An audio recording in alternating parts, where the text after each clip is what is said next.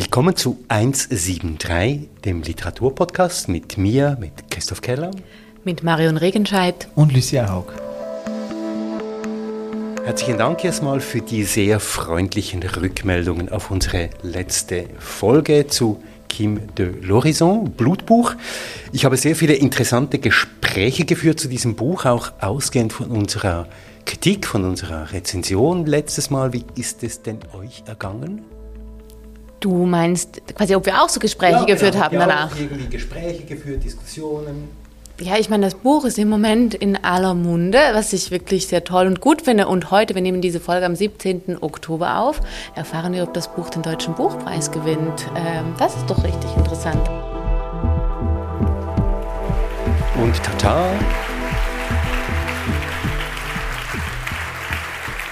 So sieht sie aus, die Urkunde. Dezentes Olivgrün. Und ich beginne sie vorzulesen. Den Deutschen Buchpreis 2022 für den Roman des Jahres verleiht die Stiftung Buchkultur und Leseförderung des Börsenvereins des deutschen Buchhandels. Da haben wir jetzt viele Genitive untergebracht und viel Spannung aufgebaut. Jetzt kommt noch das kleine Wörtchen an.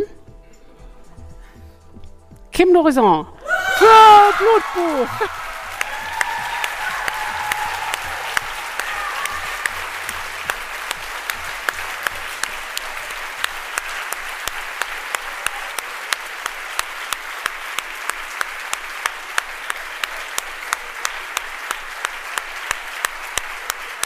Ja, und Kim de l'Horizon steht auf Platz 30 der Bestsellerliste Schweiz und ich glaube, das geht aufwärts.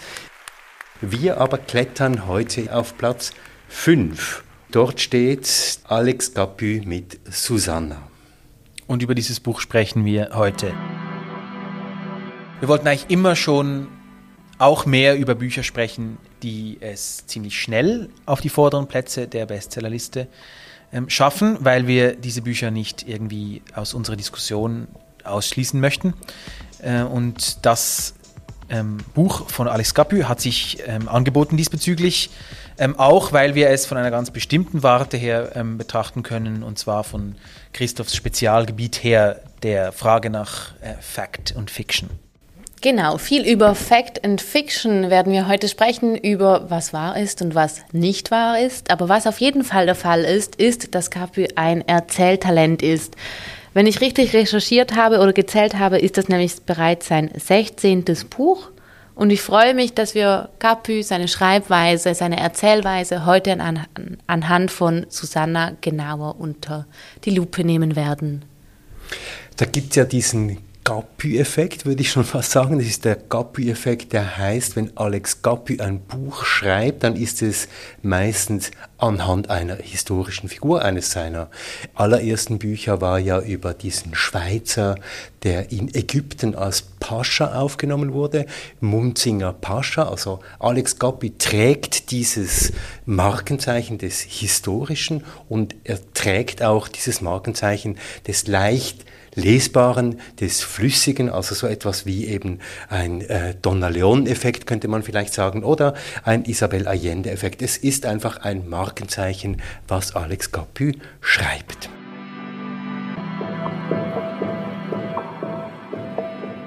Der Verlag wirbt mit folgendem Text um das Buch. Ich zitiere, alte Gewissheiten gelten nicht mehr, Neue sind noch nicht zu haben. In New York wird die Brooklyn Bridge eröffnet. Edisons Glühbirnen erleuchten die Stadt. Mittendrin Susanna, eine Malerin aus Basel, die mit ihrer Mutter nach Amerika ausgewandert ist. Am Schluss heißt es dann, das ergreifende Abenteuer einer eigenwilligen und wagemutigen Frau voller Schönheit und Mitgefühl erzählt. Jetzt, wer ist diese Susanna? Genau, diese Susanna ähm, ist, wie du vorher beschrieben hast, natürlich ein gefundenes Fressen für Alice Scappi. Also diese Lebensgeschichte, wenn man sie sich so erzählt, dann klingt sie eigentlich schon wie ein Roman. Man kann das gar nicht erfinden, sagen wir auch mal. Ähm, diese Susanna heißt in, mit vollem Namen Susanna Carolina Fesch. äh, und ist 1844 in Basel geboren. Und ähm, dieser Nachname sagt vielleicht gewissen auch etwas. Es ist ein älteres Basel-Geschlecht. Man trifft manchmal immer noch Leute, die so heißen.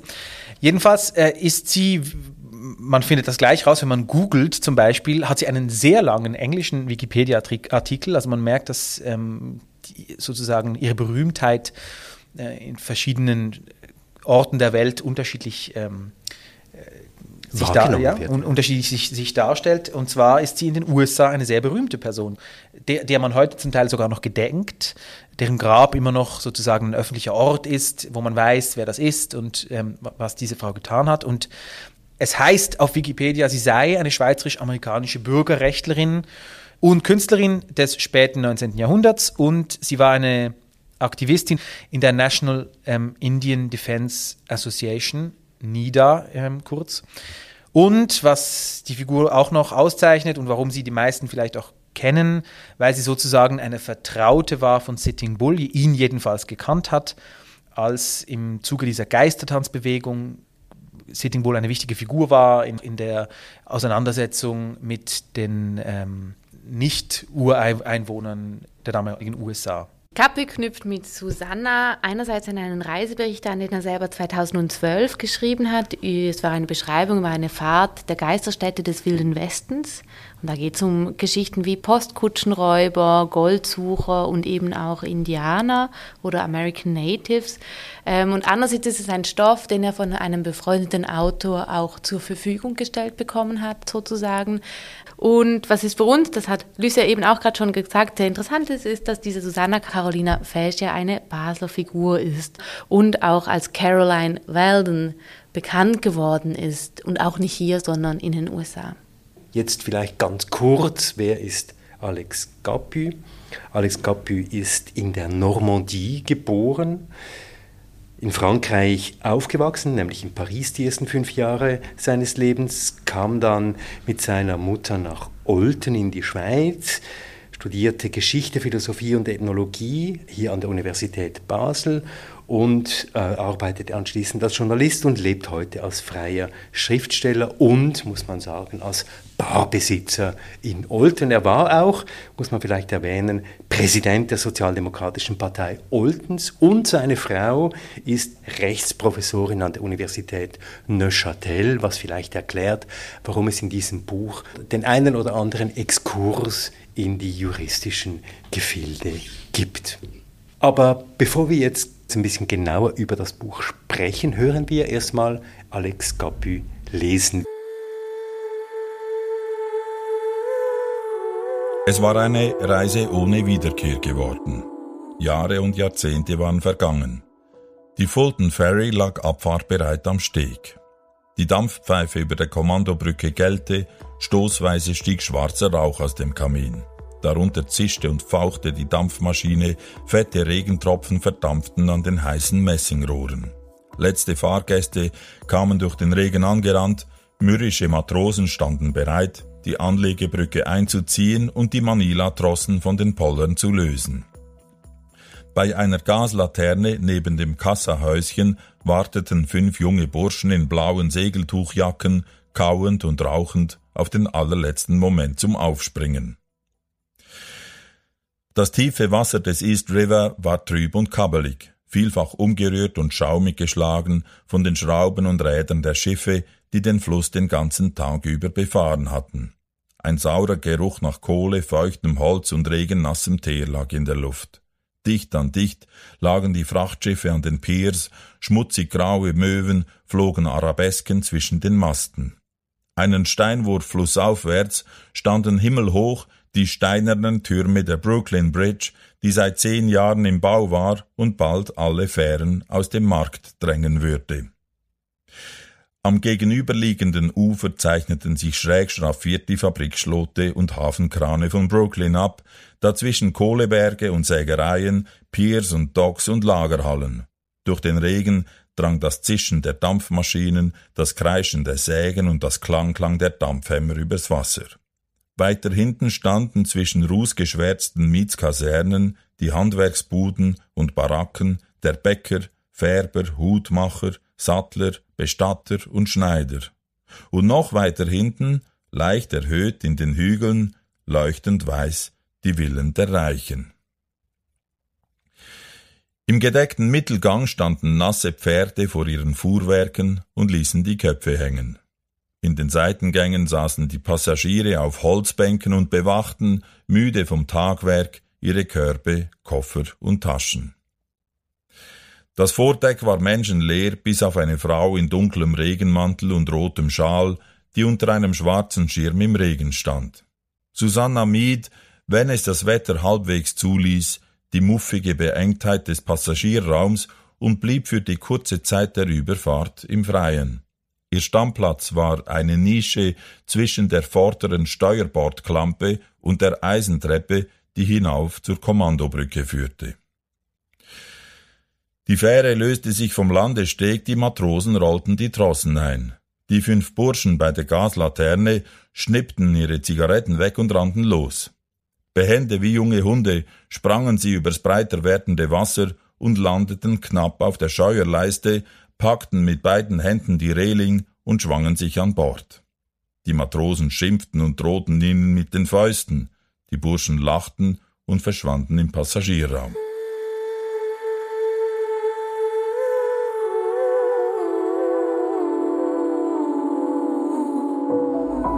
Und damit kommen wir zur Fragen aller Fragen, die wir in jeder Ausgabe von 173 stellen. Wie ist es euch denn beim Lesen ergangen?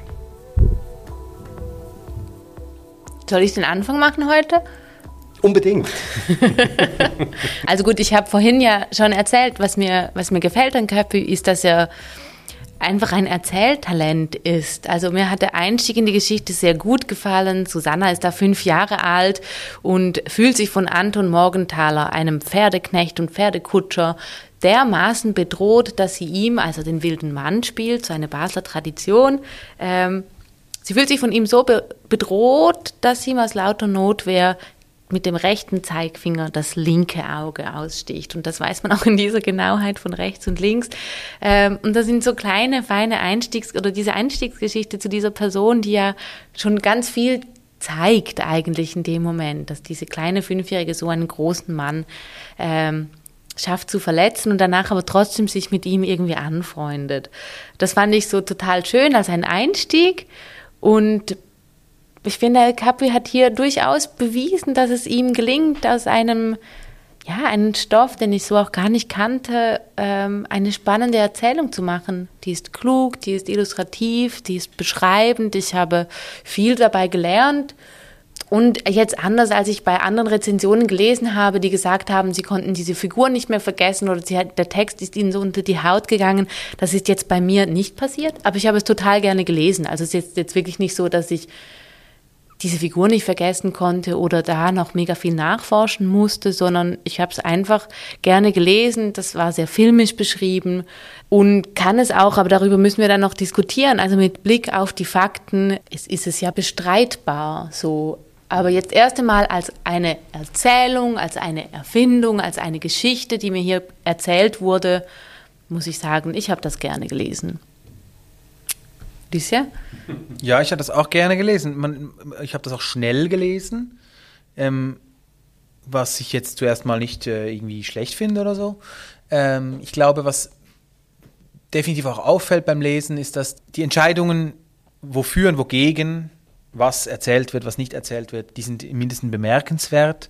Wenn man so ein Halbwissen hat über diese Figur, wenn man weiß, wofür diese Figur berühmt ist, diese ganze Sache mit Sitting Bull, hat sie ihn gekannt, wie stand sie zu den Native Americans, äh, was war da irgendwie äh, sozusagen das, was sie in den USA berühmt gemacht hat. Das ist einfach bemerkenswert, dass dieses Buch sich nicht diesem Ausschnitt widmet.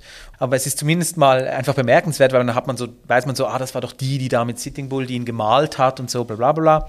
Ähm, und dann liest man dieses Buch und ist erstmal ganz lange in Basel. Ähm, man ist ganz lange bei der Familie, man ist ganz lange auch bei Figuren und sehr intensiv bei Figuren, die nicht Susanna sind. ähm, die ihre Familie sind, die äh, ihr Stiefvater ist äh, und so weiter und so fort. Ähm, bis man dann eigentlich bei Susanna, bis sie eigentlich genug alt ist, bis sie äh, ins Handeln kommt. Und dann reist man mit ihr nach Amerika. Ähm, man lebt mit ihr in Amerika ein bisschen und es ist wirklich ein Gefühl von Immersion. Also man ist da wirklich dabei. Das, das gelingt, also es ist einfach wirklich tatsächlich so, würde ich auch so beschreiben wie du, Marion, dass man da einfach hinein äh, flutscht und drin sich rumbewegt. Und dann ist es aber abrupt vorbei. Und das finde ich bemerkenswert, aber darüber sprechen wir später noch einmal. Ähm, genau, ich, ich, würde sagen, es ist eine widerstandslose Lektüre. Ähm, was der Vorteil und ein bisschen auch der Nachteil, was sozusagen äh, äh, äh ja, das Asset dieses Buches ist und wahrscheinlich auch ein bisschen so äh, das Problem damit, so, dass, man, dass man da so da durchgeht. Das hast du jetzt wieder schön gesagt, Lucia. Ich habe das Buch, äh, wie ihr auch, sehr gerne gelesen, einfach weil es ähm, so keine Anstrengung erfordert, dieses Buch zu lesen.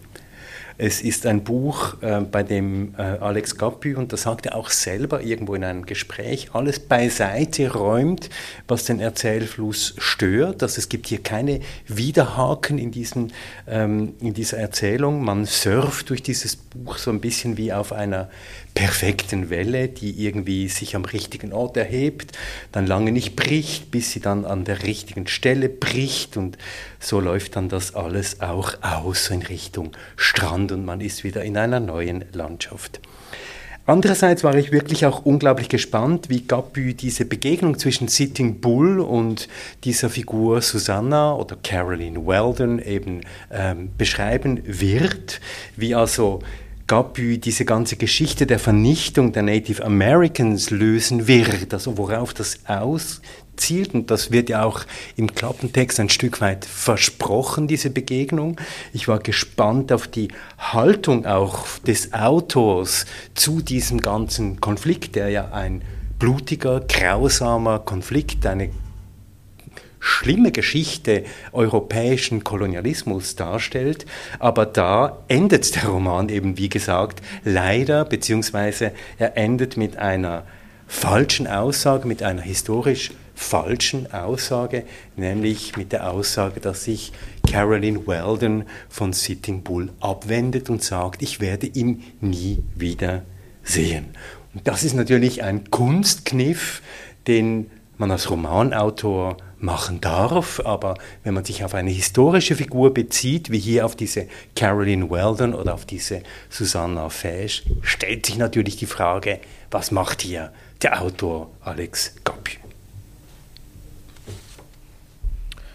Also das könnte man auch genau umgekehrt sehen, glaube ich. Und ich glaube, ich sehe es ein bisschen umgekehrt, weil, weil ähm, mir, also ich finde es gut, dass er das tut. Ich finde auch gut, dass er nicht zu, zu intensiv ähm, in, diese, in diesen Teil der Geschichte eintaucht. Ich glaube auch, dass er da vieles falsch hätte machen können. Kann man ihm vielleicht ankreiden, dass er da zu wenig Mut hätte oder so, aber ich glaube nicht. Ich glaube, es ist ein, ich finde es einen humorvollen, ich finde es auch einen intelligenten Move sozusagen, weil, weil auch in anderen Büchern und auch in anderen ähm, historischen Erzeugnissen ja, schnell dieses White Savior-Ding mit Susanna auch, also ähm, äh, passiert, also dass sie sozusagen dargestellt wird als eine Person, die, die so ihr Leben fast aufgegeben hat und die irgendwie für die äh, Indigenous äh, People sozusagen eine, eine, ja, eine Retterin war und das stimmt ja einfach auch nicht, Entschuldigung, also ich, das, die kam zwar aus Basel und kam zwar aus Europa und es war irgendwie ungewöhnlich, dass sie da war, aber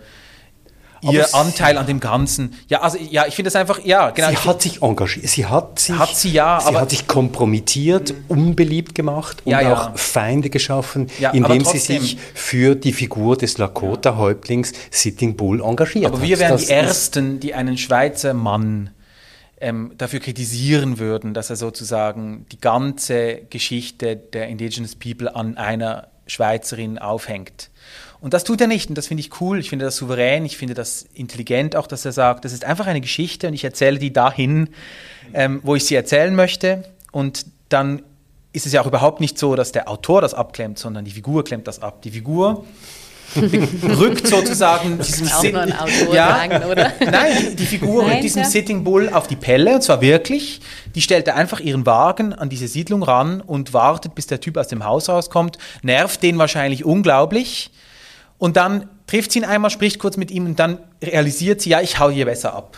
Hier habe ich ich, habe nichts zu suchen. Ich glaube, es ist besser, wenn ich gehe. Ich habe So, zwei so endet Fragen. das Buch, möchte ich nur sagen. Ich habe zwei Fragen an euch. Die erste Frage ist, ist euch klar geworden, warum diese Susanna Fesch, alias später Carolyn Weldon, warum sie das New Yorker Milieu verlassen hat?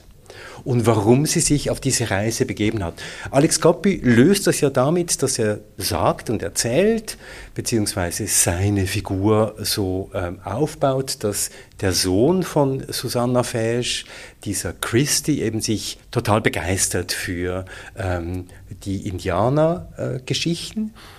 und dass sie gewissermaßen ihm das ein bisschen wie bieten will, eine Reise ins Indianergebiet. Ja und nein. plausibel ist plausibel, aber ist euch klar geworden, was denn die eigene Motivation dieser Susanna Fesch war, sich auf diese Reise zu begeben? Ja, also Cappi umschreibt das, ich glaube, das ist schlicht und einfach nicht bekannt. Ich meine, da kann man quasi ja dann nur erfinden und Cappi schreibt an einer Stelle, ihn nimmt es selber Wunder, weiß es auch nicht. Also das greift er ja auch auf. Es gibt dann auch an einem anderen Ort, nicht nur hier, wo es in so eine Metaebene geht und auch quasi sein Erzählen beschreibt. Also Seite 55 ist so ein Beispiel, wo er wie auf so einer Metaebene beschreibt, was geschrieben steht und was nicht geschrieben steht und was er interpretiert und was er nicht interpretiert. Also ich finde, da ist es für mich nicht so, ich weiß es nicht, warum die aufgebrochen ist und warum nicht. Also in der anderen Quelle, die wir haben und auch gelesen haben, wird beschrieben, dass sie viel Geld geerbt hat und auch wusste, sie muss nicht mehr arbeiten. Also, aber warum jetzt in diese Richtung und warum in dieser Jahrhundertwende? Also Aber er kann ja ganz viele Beweggründe haben.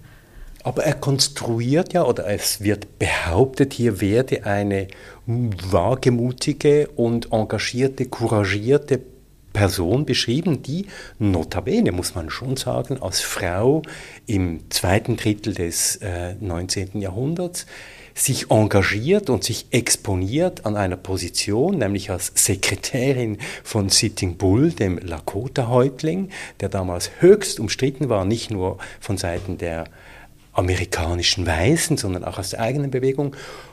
Und dieses Versprechen, dieses Zeigen der engagierten, couragierten Frau, das wird hier nicht vorgeführt. Aber das wird schon viel früher nicht vorgeführt, Christoph. Also nicht nur an diesem einen Beispiel. Also am Anfang der Geschichte hat es ja eher, also das hat mich zum Beispiel gestört. Also wir haben diese, dieses, wie gesagt, auf dem Titel steht, es geht um Susanna und am Anfang haben wir diese sehr ausschweifenden Beschreibungen über sehr viele Männer in ihrem Leben, über den Kutscher, über ihren Vater und über diesen, dessen Freund Valentini, der später ihr Stiefvater wird in den USA.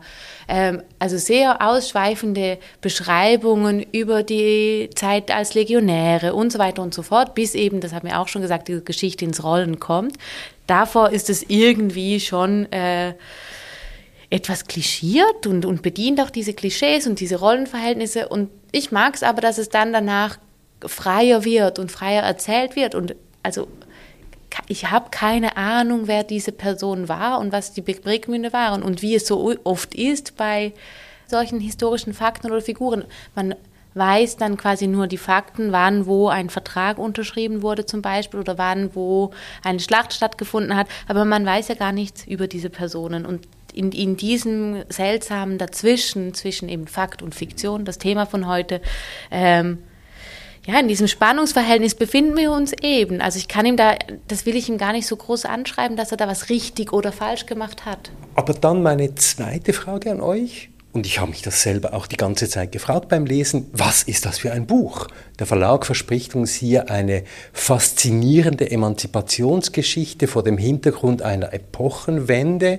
Und es wird behauptet, Alex Gappi sei ein Meister der Suggestion. Mit seinen Romanen mache er Geschichte lebendig. Ist es denn ein historischer Roman? Ja oder nein?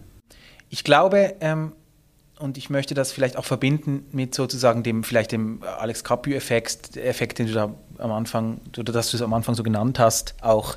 Ich glaube einfach, dass, dass er eigentlich was tut, was, was wir nicht mehr so viel tun und was eigentlich aber glaube ich, dem, der, der, sagen wir jetzt mal, vielen Menschen sehr nahe liegt, dass wir, dass wir mh, mm,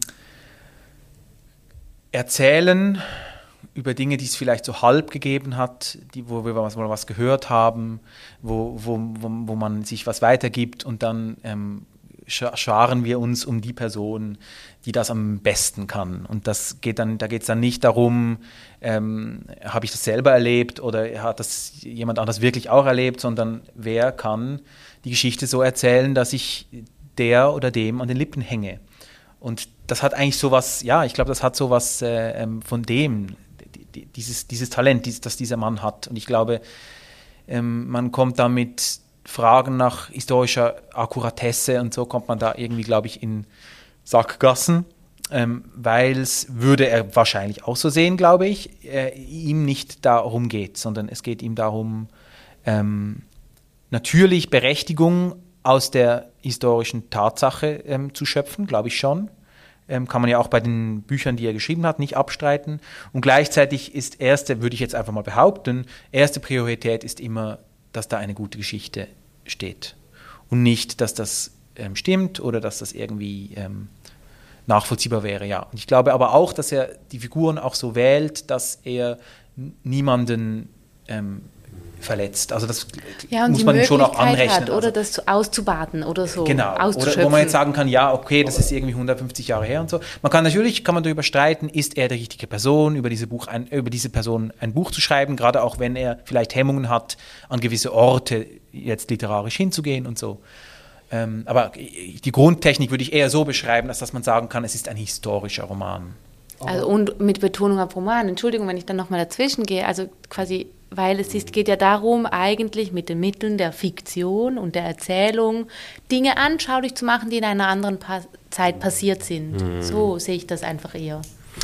Genau, also ich meine, man nicht im Geschichtsunterricht. Genau, zwei, zwei, ja. Punkte, zwei Punkte einfach, um, um, um, um meine, meine Frage äh, nochmal klarzustellen.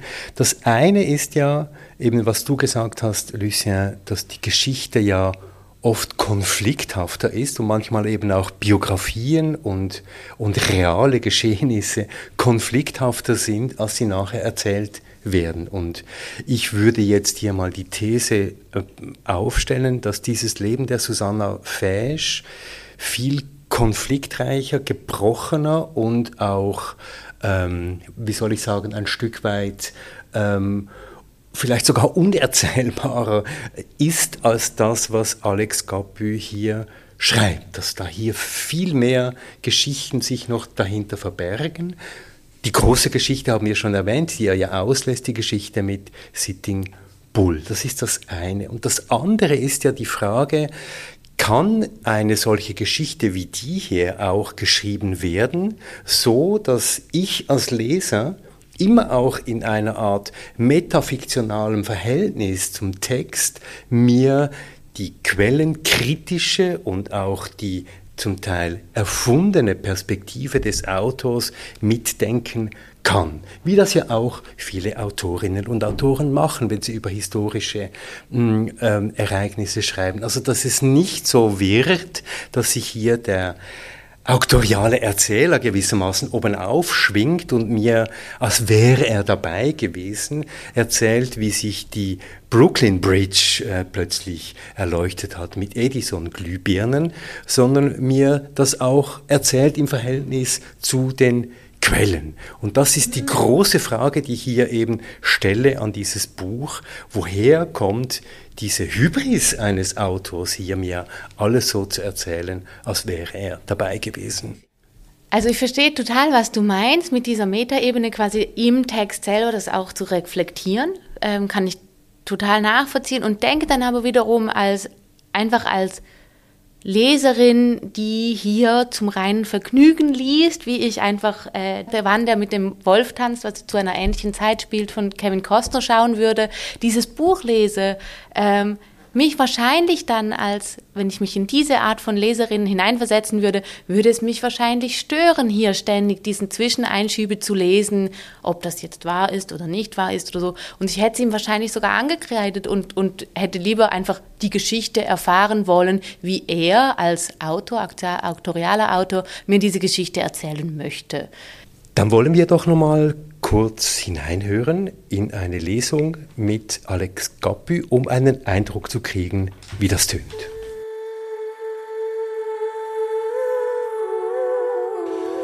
Susanna war zufrieden mit ihrem Tag. Am Morgen hatte sie ihren Sohn Christy in den Kindergarten gebracht, dann bei Robertos einen Kaffee getrunken und die New York Times gelesen und dann hatte sie mit der 10 Uhr Fähre nach Manhattan übergesetzt und einem Schweizer Käsehändler das Porträt seiner verstorbenen Ehefrau in dessen Büro in der 21. Straße gebracht. Mittags hatte sie in Chinatown eine Kleinigkeit gegessen, am Nachmittag war sie durch den Central Park spaziert, hatte eine Kunstgalerie besucht und in der Public Library drei Romane ausgeliehen. Zur Porträtmalerei war sie eher zufällig gekommen. 23 Jahre war es nun her, dass Karl Valentini ihr zu ihrem 14. Geburtstag einen Kasten Gouachefarben und fünf Pinsel geschenkt hatte, und zum Dank hatte sie ihm noch am selben Abend mit raschen Strichen auf einen Karton das Porträt ihrer Mutter gemalt. Valentini fand, dass es herzerweichend gut gelungen war. Er erkannte zweifelsfrei die Frau, die acht Jahre zuvor mit ein paar Koffern und ihrer Tochter unangemeldet vor seiner Tür gestanden hatte. Er sah den Seelenfrieden, zu dem sie seither an seiner Seite gefunden hatte, aber auch ihre ruhige Verlorenheit im bunten Menschengewimmel Brooklyns, wo nichts unmöglich, alles belanglos und nichts von Dauer war, und ihre Einsamkeit, aus der sie in diesem Leben nicht mehr herausfinden würde. Valentini ließ das Gemälde rahmen und hängte es in seinem Behandlungszimmer an die Wand. Als aber Susanna ihr Werk so öffentlich ausgestellt sah, schämte sie sich. Sie hängte es ab, löste es aus dem Rahmen und fertigte auf der Rückseite des Kartons eine zweite Version an, und in den folgenden Wochen malte sie abwechselnd auf die Vorder- und die Rückseite noch eine dritte, vierte und fünfte Fassung. So konnten die Patienten beobachten, wie das Kind, das sich vor kurzem gleichsam unter ihren Augen in einen wortkargen, knochigen Backfisch verwandelt hatte, erstaunlich rasch bemerkenswerte Fortschritte machte. Als dann die sechste Version an der Wand hing, legte ein alter Ungar mit Reizdarm und Keuchhusten, der angeblich ein verarmter Graf war und noch mit Napoleon Bonaparte in Schönbrunn Krimsekt getrunken hatte, nach der Konsultation 50 Dollar und ein Fotoporträt von sich selbst auf den Schreibtisch und fragte Valentini halb gönnerhaft und halb verschämt, ob das gnädige Fräulein eventuell geneigt sein könnte, zur Abwechslung auch mal ein anderes Konterfei als jenes der verehrten Frau Mama anzufertigen, und zwar durchaus gern, falls dies der guten Sache diene, auf einem anderen Stück Karton als dem schon so vielfach verwendeten. Susanna nahm das unverhoffte Geld entgegen und machte sich an die Arbeit. Fünf Tage später war sie fertig. Der alte Graf sah auf ihrem Porträt deutlich jünger, erheblich kräftiger und wesentlich fröhlicher aus als auf der Fotografie. Susanna hatte ihm ein verschmitztes Lächeln gegeben, das in reizvollem Kontrast stand zur strengen Würde seines Backenbarts. Als sie dem alten Mann das Bild überbrachte, errötete er und nannte das gnädige Fräulein eine Schmeichlerin. Zum Abschied küsste er ihr die Hand.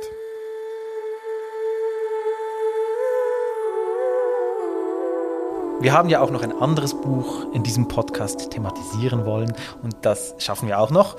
Ähm, ich möchte noch einmal auf deine Frage zurückkommen äh, und auf Marions Antwort, äh, Christoph. Ähm, man kann ja vielleicht sagen, dass er im Zeitkontext des Heute ähm, damit ähm, sozusagen entweder äh, am Aussterben ist oder ähm, zumindest problematisiert werden kann, sozusagen mit diesem in erst, sagen wir mal, auf der ersten Ebene, auf, auf der Leseebene unhinterfragten Selbstanspruchs des ähm, wissenden Erzählers. So.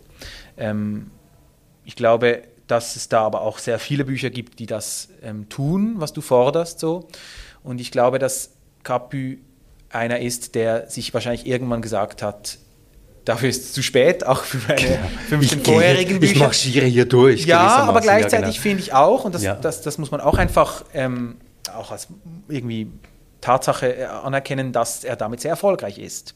Und dass die Leute, und das kriege ich auch aus meinem Umfeld sehr oft ähm, äh, zu hören, dass, dass die Leute auch ermüdet, wenn, wenn, wenn Autorinnen und Autoren sich selbst im, im, im Text äh, zum Thema machen, ähm, sich selbst immer reflektieren in dem, was sie schreiben. Und es ließe sich zumindest darüber streiten, was jetzt eingebildeter ist oder was der, die arrogantere Haltung ist. Ähm, ich würde aber ja auch eher, glaube ich, auf deiner Seite so, dass ich finde, das ist schon wichtig und das hat auch in, in Texten Platz, diese, diese, diese Selbstreflexion oder sozusagen die eigene Haltung, die eigene Position zu reflektieren.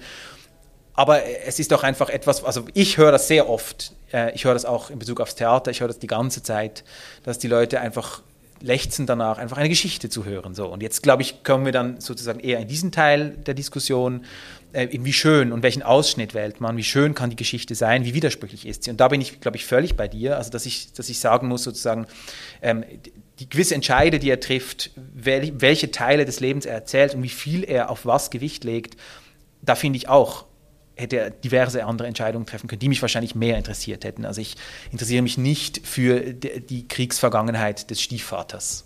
Er erzählt zwar ihr Leben, aber dann schlüpft er manchmal in so Ecken, wo er sich sehr dafür interessiert, ähm, die aber wirklich dann eher so ähm, kleine historische Blasen sind, die zwar spannend sind und, und interessant sind für sich, aber die eigentlich wo man dann vielleicht sagen könnte, ja, da muss sie jetzt für was herhalten, was ihn offensichtlich sehr interessiert hat und was dann sehr viel Raum bekommt ähm, und wo ich dann so nach der 10., 20. Seite denke, ja, ähm, äh, also wo ist sie denn geblieben so?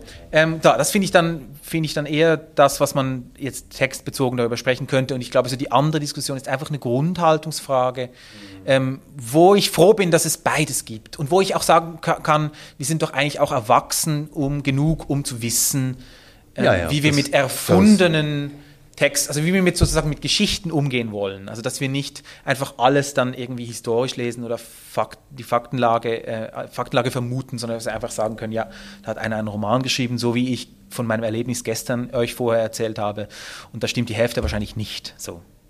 Nur eine kleine Replik. Ich glaube, es ist nicht eine Frage der hm, Selbstinszenierung des Autors oder der Autorin, die ich hier einfordere, was ja dann durchaus in Richtung Arroganz oder Hybris gehen könnte. Da bin ich ganz mit dir einverstanden.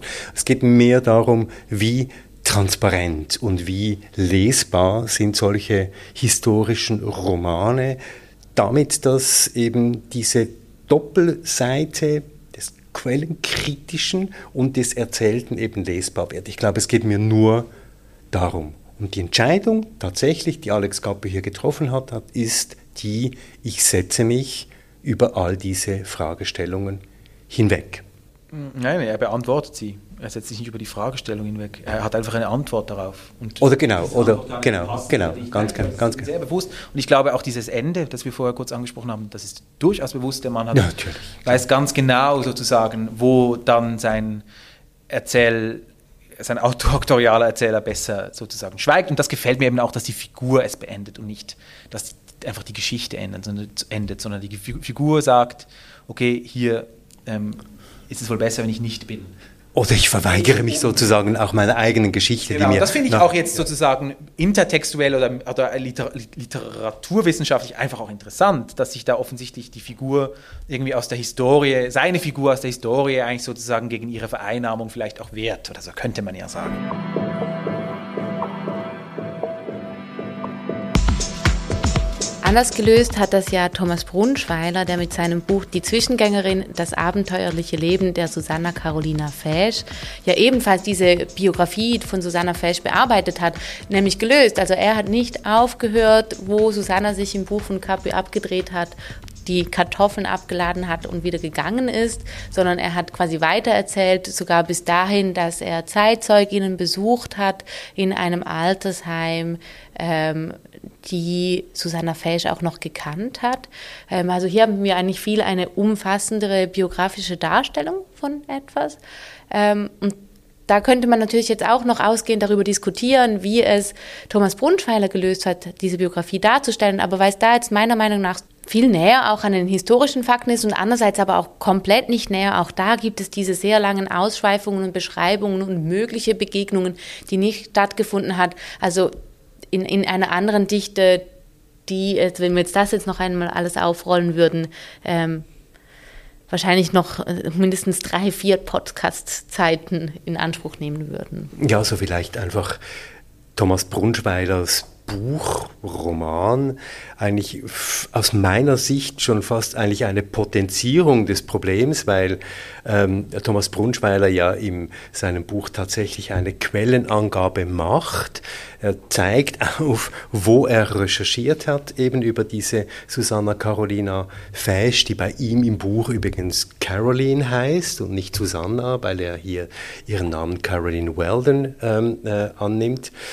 Aber er führt eben auch ein Quellenregister über die erfundenen Figuren. Das heißt, ich habe zwei Quellenverzeichnisse, einerseits die realen Figuren und auch die Dokumente, die er eingesehen hat, aber dann eine ganze Liste von erfundenen Figuren. Das heißt, auch hier haben wir eigentlich dieses Grundproblem von Fiction und, und, und Fakten, die wir schon bei äh, Alex Capu eben ausführlich besprochen haben. Und ich weiß nicht jetzt, ob Thomas Brunschweiler dieses Problem grundsätzlich anders gelöst hat als letztlich äh, Alex Gappi. Und trotzdem würde ich, weil du jetzt Problem sagst, nochmal dafür plädieren, dass es Erzählungen sind, dass diese, dieses ähm, dazwischen, zwischen Fakten und dieser Erfindung, der Fiktion, eben einfach ein Spannungsfeld ist, das äh, ein Spektrum ist. Hier gibt es richtig viel, hier gibt es ähm, ja, wie es so ist bei Spektren. Ganz, ganz viel dazwischen und in unserem Falle, und das würde ich einmal mehr betonen, eben einfach Erzählstoff.